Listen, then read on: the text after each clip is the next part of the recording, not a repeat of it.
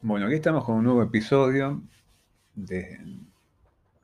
Análisis Crítica 2021 dedicado al videoarte en los años 70. Lo titulamos, van a verlo en la presentación visual que acompaña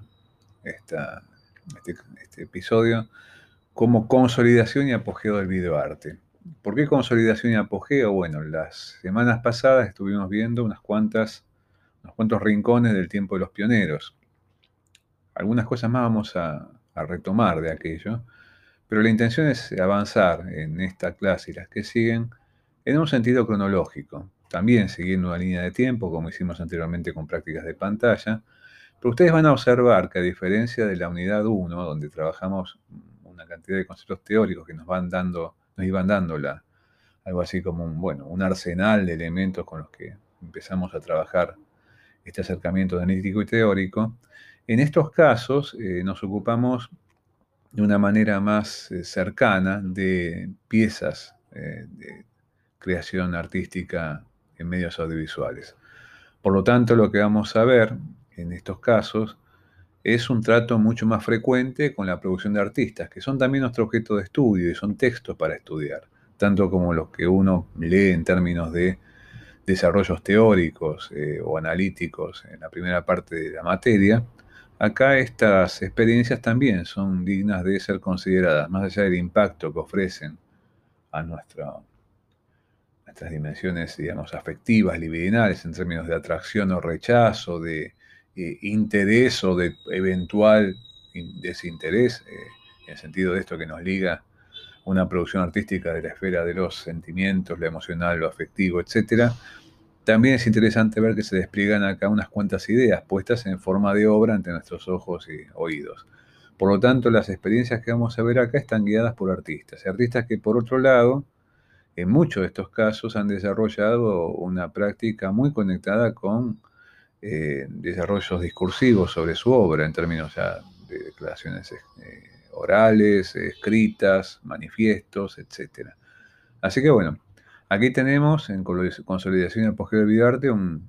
recorrido que no va a estar guiado por algunos nombres eh, sobresalientes que van a dar, eh, a dar como eh, el eje a lo largo de la clase, sino una especie de abanico de distintas experiencias, algunas provenientes de Europa, otras de América, algunos de artistas que se consideraron a sí mismos videoartistas y otros que fueron artistas que atravesaron distintos medios y y disciplinas artísticas y que de pronto un momento u otro se encontraron en ese entonces con la práctica de lo que ya en ese momento tomaba la identidad de videoarte. ¿no? Entonces, vamos a comenzar con un primer caso. En realidad funciona como preludio. En realidad fue la despedida de un año, que es en la placa 2, la experiencia que produjo Joan Nivets, un artista multimedia que desarrolló su práctica a través de la pintura, el land art, eh, artista conceptual también a veces se lo ha definido. Eh, uno ve que su producción nace en 1941, atraviesa diversos medios hasta el presente. Bueno, en este momento aparece no solamente conectado con la práctica del videoarte a partir de la videograbación, sino también con la televisión. Vamos a ver que en esta década eh, no está únicamente operando el televisor como ese elemento crecientemente importante en el espacio doméstico que habíamos visto en las clases anteriores y que se puede trabajar en tanto objeto, con cierto tipo de aspiraciones escultóricas o eventualmente formando parte de alguna instalación, sino que aparece la televisión como institución, que tiene que ver con la posibilidad de eh, emitir mensajes por medio de una transmisora de televisión, una productora y transmisora televisiva por las ondas hercianas o por cable y ser recibida por los videos eh, por los perdón, televisores convertidos en monitores televisivos de esa señal recibida.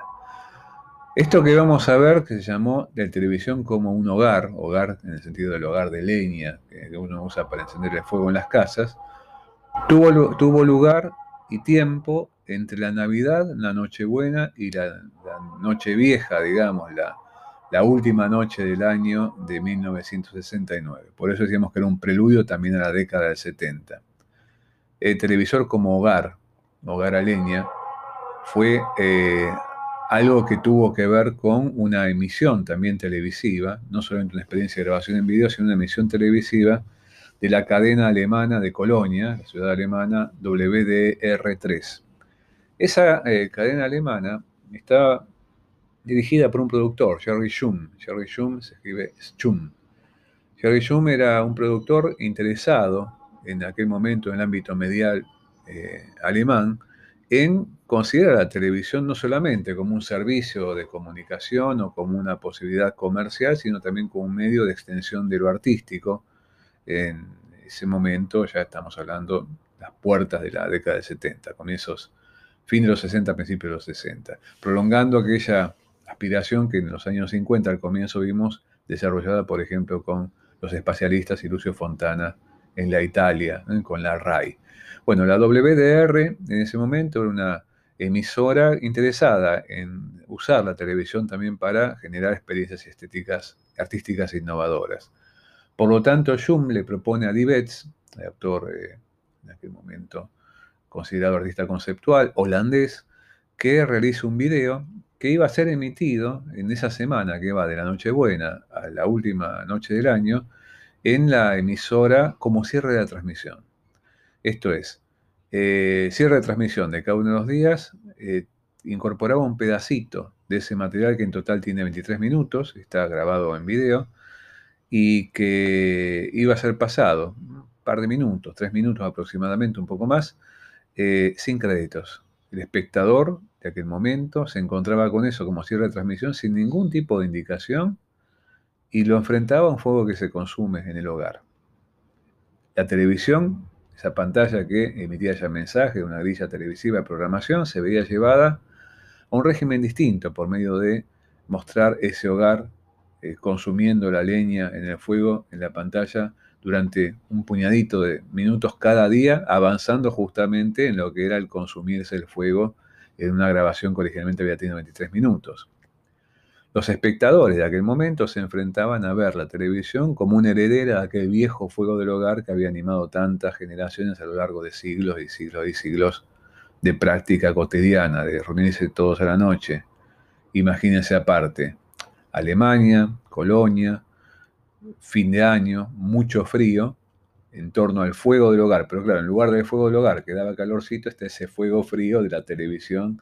que emitía un fragmento de ese video de Dibet que mostraba un fuego representado en la pantalla electrónica. Es interesante esta idea de poner a la televisión en emisión, porque además no era solamente en una casa que se veía con un monitor conectado con una videoreproductora, sino que esto era emitido por televisión, forma casi ritual, uno puede ver a los, la cantidad enorme de miles de espectadores que tenía en ese momento la emisora eh, en, Colonia, contemplando en forma sincrónica eso que desde la emisora iba siendo irradiado a cada uno de los hogares como una experiencia de ver juntos ese fuego en pantalla. Claro, no era ni más ni menos que eso, el fuego consumiéndose en pantalla. La medida, medida perdida de los espectadores en ese fuego electrónico, digamos, pura iluminación de los hogares a partir de ese fuego que mediante electrónica llegaba a los hogares, era una forma de ver nada también, una forma de ver, claro, en ese ver nada, en términos de lo que se ve en pantalla, lo que veías era la emisión televisiva. Una forma interesante, además de recuperar desde una práctica artística en medial, también es que el comienzo lo que uno podría llamar una forma de arte de los medios, no solamente de videoarte, sino de un arte que consideraba la televisión en su situación, en todo el dispositivo televisivo como una forma artística, es una forma de recuperar aquella famosa eh, sentencia de Marshall McLuhan, ¿no? El medio es el mensaje o el medio es el masaje. Los espectadores se sometían justamente en ese momento ante la contemplación del hogar como de la televisión como, como hogar a leña electrónico, ante la evidencia que estaban viendo simplemente televisión, no algo por televisión, sino viendo en ese fuego una forma distinta de contemplar al medio televisivo. Eh, hay una interesante acotación que un par de años más adelante va a ser Roland Barthes, en un texto hermoso que se dedicaba al espectador cinematográfico, no a la televisión, y que se llama Salir del cine, que es casi un pequeño texto teórico sobre la situación del espectador cinematográfico. Pero en un momento dado, Bart, en ese texto que está muy disponible también en la red, si quieren consultarlo, eh, se aparta del, del, perdón, del cine para entrar a pensar en un par de renglones la televisión y lo que ofrece la televisión a los espectadores contemporáneos. Y dice, no de manera literal, pero la, frase justamente compara a, la contemplación de la pantalla televisiva como la heredera de aquella vieja contemplación de la marmita comunal, dice, ¿no? De la marmita, la olla cocinándose en el fuego del hogar. Y bueno, la familia reunida frente al televisor viene de alguna manera a retomar aquella vieja práctica de estar todos reunidos viendo cómo el fuego crepitando y la cocina se está haciendo en eh, la, habitación que concentra a la familia. Em, esto realmente es interesante porque de pronto hasta hay una posibilidad de hacer uso de esto para descansar la vista. Recuerdo hace tres décadas cuando empezaban las computadoras a poblar nuestros escritorios y algunos rincones de nuestras casas para ocupar el trabajo, el ocio, la comunicación, en los albores de Internet y un poco antes también, cómo se usaban como salvapantallas, a veces algunas reproducciones animadas del fuego crepitando. Esta idea de descansar la vista o de mirar algo donde no sabemos o no nos importa lo que pase, sino simplemente reposar en eso que está evolucionando como un fuego este, ante nuestros ojos, pero que no es ni más ni menos que en la tele, en la obra de Dives, un crepitar de,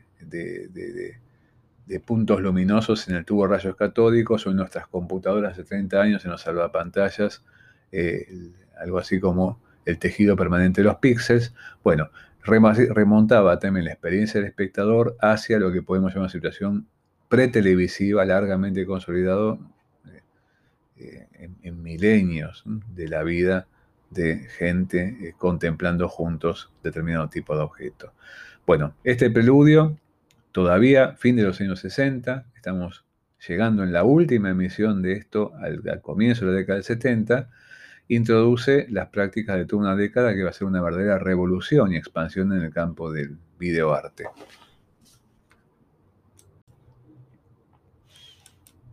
Bien, en la placa 3, en la diapo 3, van a ver una, una imagen que yo dudé entre considerarla la clase pasada o meterla acá. Bueno, al final la metimos acá. ¿Por qué pensaba ponerla en la clase pasada? Porque son experiencias que comienzan a final de los 60 y al mismo tiempo le pertenecen a Nigel Pike, que nos viene a visitar en esta clase también.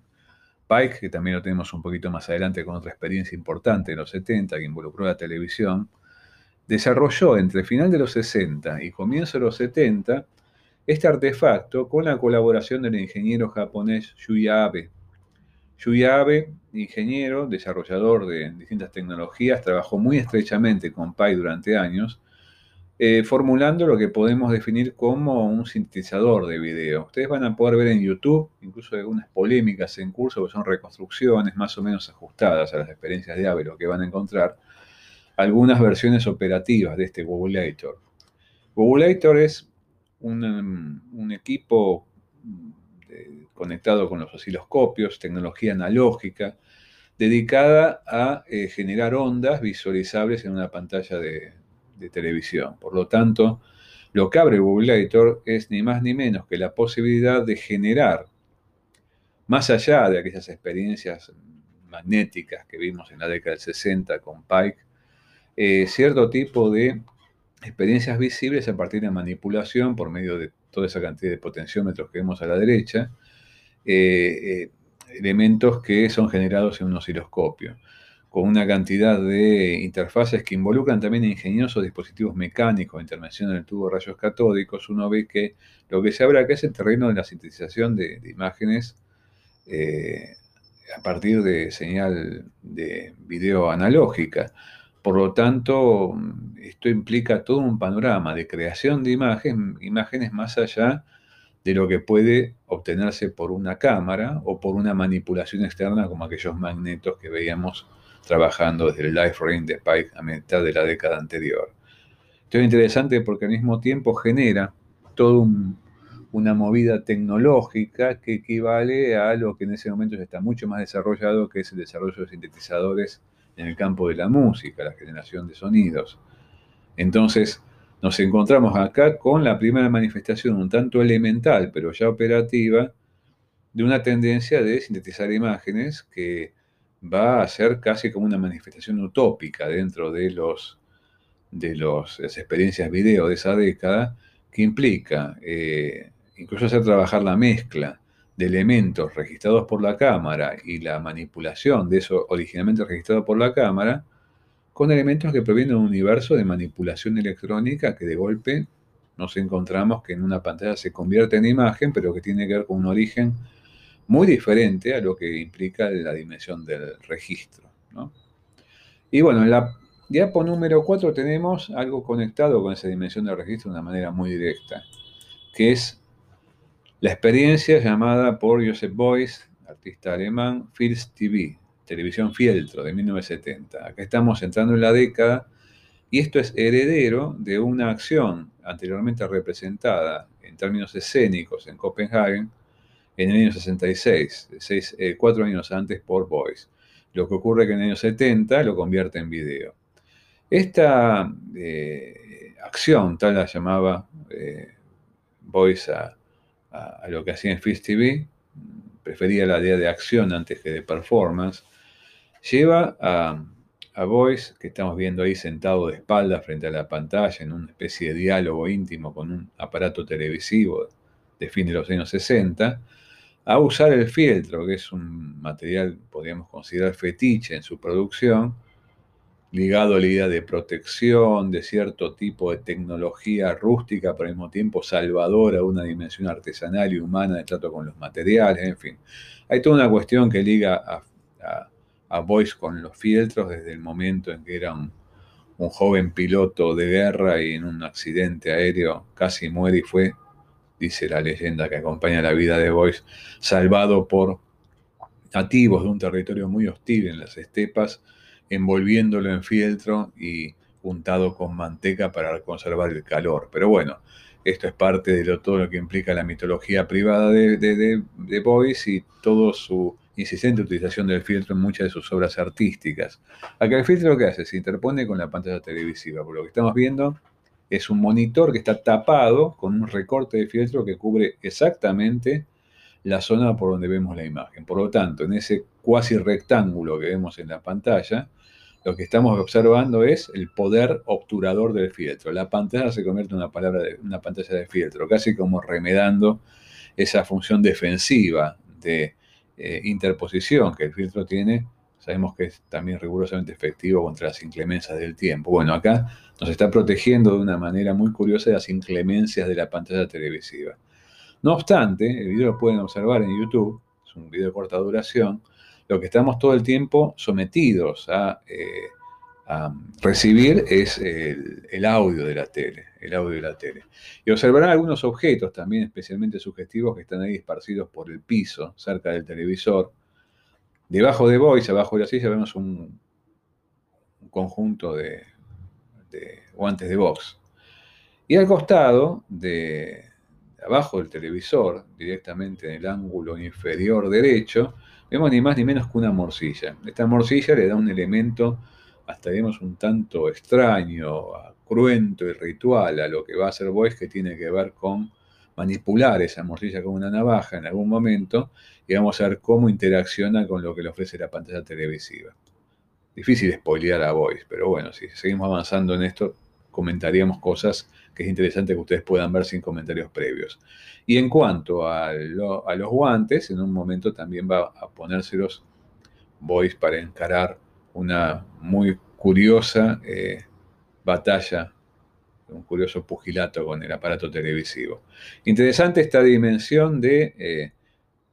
diríamos, combate con el televisor y con la emisión televisiva, de maniobras defensivas, y uno podría pensar hasta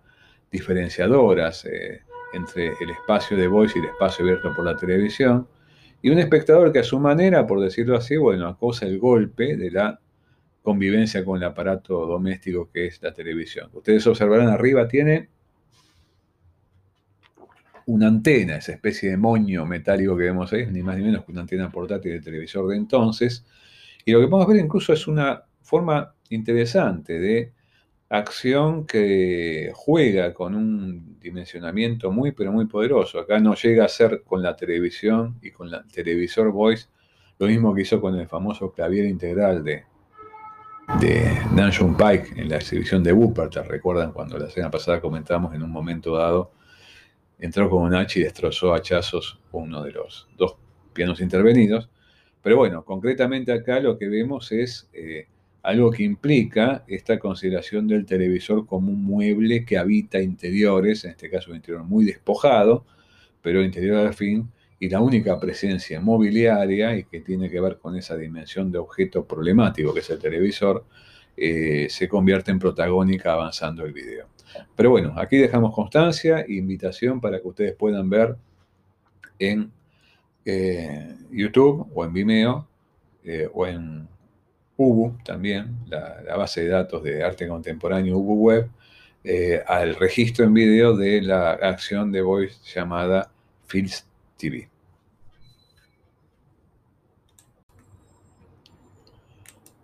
Bueno, la que tenemos en la placa número 5 eh, es una de las piezas clave del video 70 de Peter Campus, Tres Transiciones, Three Transitions, del año 1973. Ustedes la pueden ver completa, es un video de corta duración, en Vimeo, en buena calidad, y también les recomiendo que vean una pequeña una pequeña entrevista a Campus que está eh, subida a YouTube, recién la acabo de checar, está todavía ahí, así que es muy fácil encontrarla al toque, del Museo de Arte Moderno de San Francisco, que es Peter Campus, eh, mucho más adelante, hablando esto un par de años, eh, sobre su trabajo más famoso, explicando por qué odia a tres transiciones. Claro, básicamente la, posición del campus es, todo el mundo se acuerda de mí, inmediatamente dicen tres transiciones, ¿no? Como si de pronto mencionamos a Marshall McLuhan y todo el mundo dice el medio es el mensaje. Bueno, con campus evidentemente la fama y la influencia de este, este pequeño video, de alguna forma cobró un rango protagónico que hizo que todo el resto de su producción, que transcurre durante muchas décadas, quedara siempre a la cola del impacto y el protagonismo inusitado de, The Transitions. Este, este trabajo realmente es muy interesante, también marca de otra forma ese contacto entre video y televisión, ya que por un lado es una experiencia conectado fuertemente con Extrospectivo. Lo que estamos viendo acá es algo así como tres autorretratos de Peter Campus. Ese mismo artista que vemos ahí en la pantalla, a veces accionando en un plano un poco más distante, como es el comienzo, vemos en plano americano, y después en los, eh, otras dos transiciones en una experiencia que implica una confrontación muy poderosa con lo que llamamos, bueno, el rango del primer plano, ¿no? Y de hecho lo que estamos viendo acá es algo que fue producto de un laboratorio, una estancia de trabajo, en eh, una agencia de radiodifusión, de, de radioteledifusión, que es WGBH eh, Campus, de hecho, este, esto lo produce una estancia en Boston, Estados Unidos, y con recursos ya, mm, diríamos, propios de una emisora televisiva. Por lo tanto, lo que encontramos aquí es una experiencia de videocreación hecha con el sustento de una apoyatura eh, institucional. Eh, por otra parte, eso no hace que pierda esa dimensión fuertemente introspectiva y así como casi de confrontación individual con la larguísima tradición del autorretrato en el campo de las artes visuales, ¿no? que se desarrolla a lo largo de toda la modernidad. Estamos hablando de una práctica que comienza en el siglo XVI de una manera muy poderosa evitar la pintura y que, bueno, acá desemboca en, en el videoarte. Y al mismo tiempo experiencias que tienen que ver con lo que en aquel momento se empezaba a destilar como un posible lenguaje del videoarte en relación a los recursos que permitía la imagen electrónica. De transiciones, no solamente hacia transiciones de un sujeto en el campo de estos tres pequeños cortos que intervienen en, tres, pequeños episodios, experiencias o peripecias que intervienen en tres transiciones, sino a transición en el sentido de transición de un plano a otro en el campo del video. Lejos de ser como la transición en el campo cinematográfico, que implicaba aquella vieja maniobra de cortar y pegar, propia de los orígenes del montaje en cine, en el caso del video en los 70 empieza a haber una frontera gigantesca a partir del uso del croma. Y esto implica, bueno, la dimensión de empezar a operar sobre la imagen como una dimensión de fusión, de mezcla, de transformación en el seno de la imagen video que, bueno, entusiasmó de una manera radical a muchísimos artistas. Acá también son tres transiciones que involucran la acción del croma y distintas posibilidades en el campo de lo que propone acá eh, eh, Peter Campos. En la primera uno puede ver que esa transición también se apoya en la manipulación de una superficie eh, plástica, en el sentido de un lienzo que es rasgado. En la segunda ya implica la dimensión que involucra la posibilidad de aparecer o no aparecer una figura a partir de lo que es cierta coloratura de los cuerpos y la forma de hacer invisible un cuerpo adoptando justamente el color que en el croma lo va a convertir en invisible. Y la última tiene que ver con eso, eh, ligado incluso a una dimensión de desaparición de la imagen a partir de la combustión de la superficie en la que está eh, ahí eh, plasmada la imagen del artista. Es interesante, Campus lo va a, destacar en la entrevista esta contemporánea comentábamos de por qué odio a Three Transitions, que en estos tres autorretratos no está ausente y claro que esto es estratégicamente presente en por distintos ángulos en nuestros lugares, una dimensión de violencia en la representación. De violencia en términos de lo representado y de violencia también en la forma en que la representación hace su juego en la transición. Como que algo del orden de la destrucción. Es interesante, se juegan en cada una de estas tres transiciones. Pero bueno, aquí la invitación a verla y eh, un poco poniendo a enojar una vez más a Pedro Campos, vamos a reforzar esta relevancia de tres transiciones en la historia del videoarte. Eh, no dejen de verlo acompañado por la pequeña entrevista de San Francisco Moma. Eh, lo que sigue es mm, ni más ni menos que otra visita de Dungeon Pike, en este caso en Global Group, una experiencia que implicó una transmisión televisiva en el año 1973. A diferencia de lo que vemos, eh, lo que vimos en la clase anterior, y lo que encontramos desarrollado en la década siguiente, una experiencia satelital extremadamente eh, impactante que fue Good Morning Mr. Orwell en, los albores de 1984, el famoso año de la novela de Orwell. En Global Group uno encuentra la posibilidad de Pike de trabajar en el medio televisivo. Aquí eleva justamente esa utopía de ser un videasta, de haber sido un músico de tiempo completo un videasta eh, con una identidad adquirida en los años 70, a ser un artista justamente televisivo, pero no porque lleva su arte a la televisión, sino porque interviene en la máquina televisiva en el sentido más amplio posible. La idea de Global Group es interesante, el mismo título, que implica, por un lado, esa aspiración, una forma artística que pusiera en acción la famosa aldea planetaria, en la que se había pensado McLuhan en la década anterior, ¿no? Una idea que recordemos, Maya McLuhan como teórico, investigador de los medios, planteaba hecha posible por la conjunción entre el televisor y la tecnología satelital, como para que el mundo vibrara al unísono a partir de emisiones televisivas justamente por transmisión satelital. Por otra parte, la idea de Group es interesante. Eh, acá hay una también larga polémica en relación a la idea de Group, pero justamente yo rescataría más allá de qué significa la idea de Group, que es parte del vocabulario hipster de aquel momento y el vocabulario de los dealers también, y vocabulario del mundo del jazz, con la idea de la vibración que implica la noción de group en aquellos años, que implica la idea de poder hacer eh, participar al espectador en una vibración a escala global de esto que en su momento de planteo como emisión televisiva se localiza en la década del 70 y que más tarde vamos a ir progresando hacia eh, la eh, experiencia de Good Morning Mr. Orwell. Y de una manera más artesanal, convocando al laboratorio y a lo que podemos llamar cierta cocina del videoarte, de Pike, para no seguir abundando en Pike eh, mucho en esta clase, sino hacerlo intervenir en un diálogo que claramente fue plural en los, 60, en los 70 y que convoca a otros importantísimos eh, cultores, tenemos aquí la obra de Stein y Woody Basulka. Stein y Basulka, artistas experimentales, se conocieron en los años 60, provenían de ámbitos muy diferentes de la cultura europea. Eh, Woody Basulka era ingeniero y músico y era checo, Checoslovaquia en aquel momento, y había trabajado también conjunto, eh, perdón, en cercanía con el, universo del cine experimental. Mientras que eh, Steina Basulka, también música procedente de Islandia, eh, va al cine desde la música y no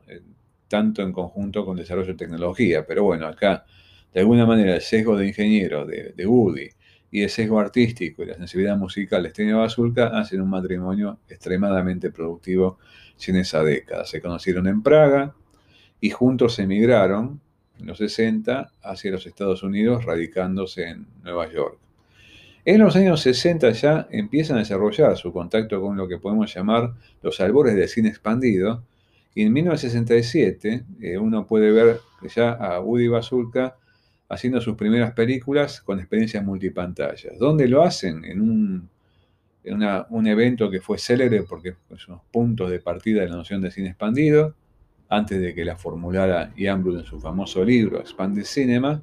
que es el pabellón americano en la Expo 67 de Montreal, en Canadá. En esa Expo 67 hubo experiencias que tuvieron que ver con expansión de las prácticas de pantalla hacia la exhibición en domo, hacia las posibilidades de trabajar con multipantallas, y en ese caso lo que va a, verse con lo que aporta Basul, que es cómo esas primeras empresas empiezan a fusionarse con sus investigaciones en imagen electrónica. Eh, esto es interesante porque hace que al comienzo de la década siguiente, ya en 1971, y lo que vamos a ver en el capítulo que sigue en este episodio, fundan The Kitchen, que es una experiencia extremadamente importante en términos de desarrollo conjunto, en sentido tecnológico, de experiencias creativas y también ese tipo de investigaciones sobre tanto la actividad de la producción de imágenes electrónicas, sino también la actividad de contacto como receptores, como espectadores de ese universo de imagen electrónica. O sea que la cocina, esto que fue The Kitchen, en la experiencia de Woody Steiner Basulka, va a ser muy importante y absolutamente como un semillero para el video eh, hecho en los años 70 en eh, Norteamérica, integrando ahí Estados Unidos y Canadá y bueno, todos los que se metieran a jugar en lo que se cocinaba en esta cocina. Pero esto vamos a ver en el capítulo siguiente. Bueno, en este último tramo, en la placa número 8, vamos a ver una experiencia en video de Bill Viola llamada la pileta reflectante, Reflecting Pool, año 79. Y a continuación otro trabajo que es Shot el Sherid. Son dos trabajos de finales de la década. Recordemos, como planteamos hace un rato, Viola era uno de los integrantes, de los asidos, digamos, habitantes de la cocina de los Basulka. Y nos encontramos acá con experiencias que desde el video ingresan en una dimensión ya de avances otro tipo de eh, prácticas que, bueno, a lo largo de los años, estamos a 50 años de distancia de ese momento, han convertido a Viola en un artista de referencia en el panorama contemporáneo de las artes en general. Digamos, a esta altura creo que no se lo considera tanto un videoartista, sino un artista a secas, atravesando distintos tipos de posibilidades. En las últimas décadas, integrando al video en alta definición en instalaciones y en instalaciones específicamente situadas en, edificios concretos, bueno, Viola se ha convertido en una presencia realmente muy protagónica en, el arte contemporáneo. En ese momento todavía instalado en este desarrollo de su condición de videoartista, lo vamos explorando dos dimensiones simultáneas. Una por un lado que tiene que ver con la exploración de la imagen electrónica en cuanto a su misma condición tecnológica en el tubo de rayos estratódicos, que es una imagen, si recordamos la vieja tecnología analógica del video, que compone campos y con los campos compone frames y los frames se suceden a determinada cantidad de digamos de, frames por segundo a partir de las distintas tecnologías eh, televisivas puestas en, marcha ¿no? nuestros sistemas tradicionales europeos y en Latinoamérica sistema PALS eran 50 campos y 25 frames por, por segundo en el caso de la tecnología americana son 30 cuadros por segundo. En ese régimen de barrido de la pantalla, uno puede ver que la imagen, pese a su presunta condición así de ser una integridad que se despliega en la pantalla, es un tejido permanente que se va trazando en forma entrelazada por callecitas que van recorriendo de arriba abajo la pantalla. Esta pantalla, claro, está también dividida en dos segmentos, en lo que está representando, que es el cuerpo que vemos ahí de viola asomado a la pileta, y abajo la pileta que refleja su cuerpo por medio de el agua quieta tipo estanque que tiene esta pileta. Bueno, el sujeto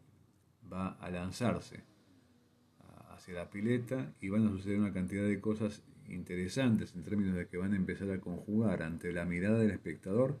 con transiciones muy paulatinas, transiciones que tienen que ver con un efecto de lentitud extremadamente poderoso que hace como si uno tuviera todo el tiempo que apreciar qué es lo que cambia y qué es lo que permanece y por lo que va cambiando lo va a hacer a, una cadencia extremadamente parsimoniosa. Cuestiones que van a mostrarnos en el devenir de los acontecimientos que lo que estamos viendo es el presente, lo que estamos viendo es el retorno de un pasado, a veces es la fusión de dos tiempos distintos en lo que se ve arriba y abajo de la pantalla, y evidentemente esta pileta que refleja no solamente está reflejando un cuerpo y su representación en el estanque que vemos abajo, sino eh, distintos tipos de, eh, digamos, dimensiones temporales, un presente y un pasado, la percepción y su recuerdo, o lo que tiene que ver con un acontecimiento y la posibilidad de la apariencia de ese acontecimiento desprendida de una manera literal para empezar a interrogar también algunas disimilitudes entre realidad y apariencia. Por otro lado, lo que estamos viendo en este plano general, ni más ni menos que recupera aquellas viejas investigaciones de la marcha del hombre en el campo de las búsquedas que llevaron al registro cinematográfico en el siglo XIX, como si de pronto también estuviéramos viendo acá la posta que toma el arte del video y todo este registro de eh, el mundo de lo humano y el movimiento y la contemplación de eso como algo que antecedentes muy poderosos un siglo atrás en toda la deriva que llevó a la invención del cine. En el caso de Shots el que es una experiencia filmada en dos continentes, en la placa número 9 tenemos ahí un frame de, ese video, está filmada a dos puntas, en América y en el norte africano, en Túnez. Lo que estamos viendo con esta indicación de lo que implica este costado acuático que atraviesa permanentemente la obra de Viola en su integridad, se va a contraponer con el registro de las imágenes del desierto que va a plantear en Túnez la parte africana de Yotel Yerid, y Viola trabajando con su cámara sobre un trípode, registrando un paisaje. Interesante que dice el video un retrato en luz y calor, pero al mismo tiempo, en lugar del orden de retrato, lo que se explora acá es la fija categoría del paisaje el paisaje con toda su tradición pictórica que se convierte en una exploración de no solamente una porción de espacio en América y en África, eh, una porción de espacio que por un lado remite al desierto y por otra parte esta superficie acuática, sino también lo que implica esa percepción que sinestésicamente ingresa no solamente en un contacto visual, sino también una evocación de los efectos del calor sobre la percepción cuando la atmósfera empieza como a ondular de acuerdo al calor en términos de lo que uno percibe con esas condiciones alteradas por determinado tipo de situaciones atmosféricas. Al mismo tiempo, hay un trabajo muy sutil a partir del audio, todo el audio que estamos observando, eh, presenciando, mejor dicho, en conexión con estas imágenes, también ha sido capturado en la ocasión por, por Viviola, y lo que encontramos acá es ni más ni menos que una extensión de esa capacidad de poder conectar la percepción de un cosmos y retrotrayéndola como especie de espiral o de rulo hacia la misma metamorfosis de las condiciones de espectador. Por lo tanto, lo que encontramos acá es la propuesta a partir de este artista reflexivo sobre el medio al mismo tiempo ingresando a una dimensión contemplativa que convoca al universo de lo espiritual. Pensemos que Viola en ese momento empieza su tránsito por una serie de experiencias que primero con el Extremo Oriente, luego con la evocación de algunos místicos del Medio Oriente y prosiguiendo por la contemplación de la tradición cristiana de meditación y de misticismo, bueno, lo convierte en una especie de artista místico de la imagen contemporánea. ¿no? Por lo tanto, aquí,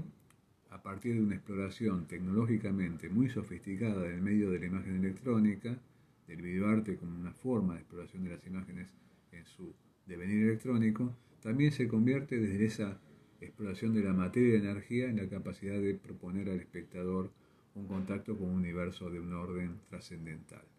Así que bueno, por aquí terminamos esta pequeña excursión en los años 70. La semana que viene seguimos con la década que continúa.